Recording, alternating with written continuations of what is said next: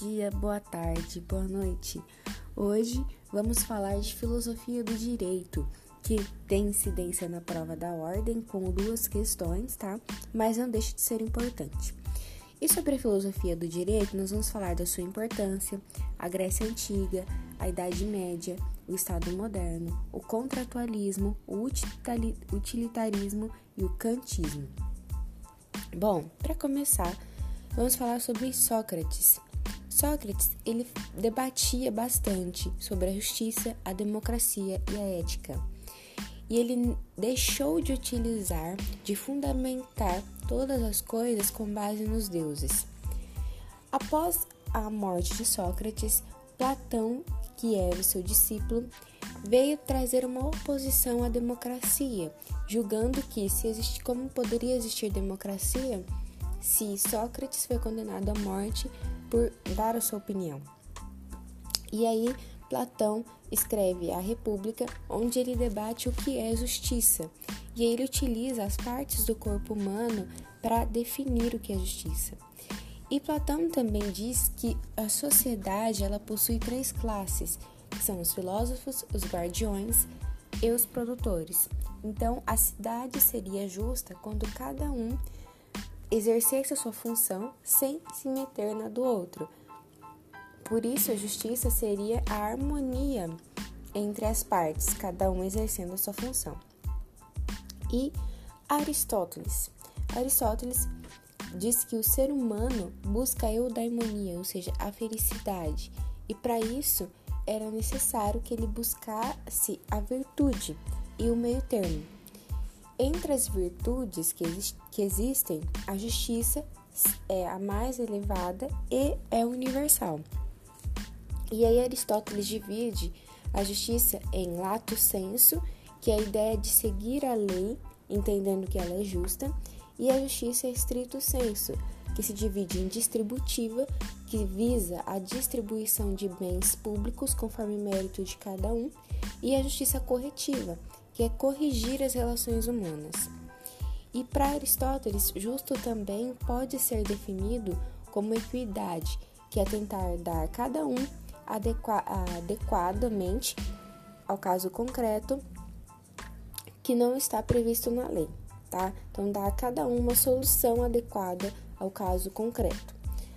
Santo Agostinho e São Tomás de Aquino, eles seguem o chamado justnaturalismo teológico, que o direito ele não precisa estar na lei, porque ele já está na natureza e se assim ele está é porque deriva de Deus. Santo Agostinho diz que a cidade perfeita é a cidade criada por Deus, e existe a cidade dos homens, onde não existe justiça, porque o ser humano é falho e comete pecados. Então, para Santo Agostinho, seguir a lei é poder seguir uma ordem, porque se, tem alguém que põe a ordem é, dentro da sociedade, é porque essa pessoa foi designada por Deus, é um desígnio divino. São Tomás de Aquino entende, é, se vincula mais com a teoria de Aristóteles, então ele segue a fé e razão junto. E depois nós vamos falar do absolutismo, que é a força dos reis, onde então aqui a sociedade não tem mais voz, somente o, o rei que é o Estado. E os religiosos defendiam que se a pessoa é o rei, é porque Deus o designou para tanto. Então todos deveriam seguir o que ele, o que ele pede. Após o absolutismo vem o contratualismo. E aí o contratualismo nós temos o Hobbes, que diz que a força é utilizada para defender a sua propriedade.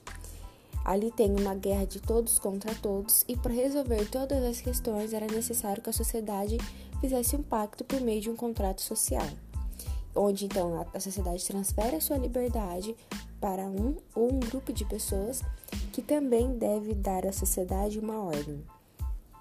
Um outro contratualista é o John Locke, que defende os direitos naturais acredita que a propriedade é adquirida pelo trabalho do ser humano e que o contrato social deveria surgir para solucionar os problemas e garantir a liberdade. Estruturar os julgamentos às pessoas é também um pouco de um dever de polícia, se assim a gente pode dizer.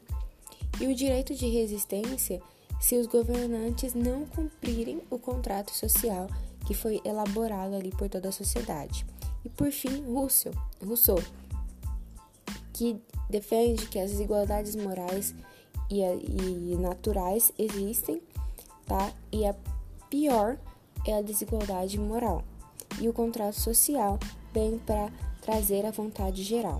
Por fim, para encerrar nossa aula, temos o iluminismo, que afasta as ideias cristãs, vem trazer de preferência o racionalismo, e aqui nós temos Montesquieu, que traz que nós utilizamos até hoje, que é a questão da tripartição de poderes, para evitar o absolutismo. Ele vem defender que a lei é a vontade do povo e por isso se liga à ideia de liberdade e que as leis elas irão ser alteradas conforme o local. Bom, pessoal, espero que vocês tenham gostado da nossa aula de hoje.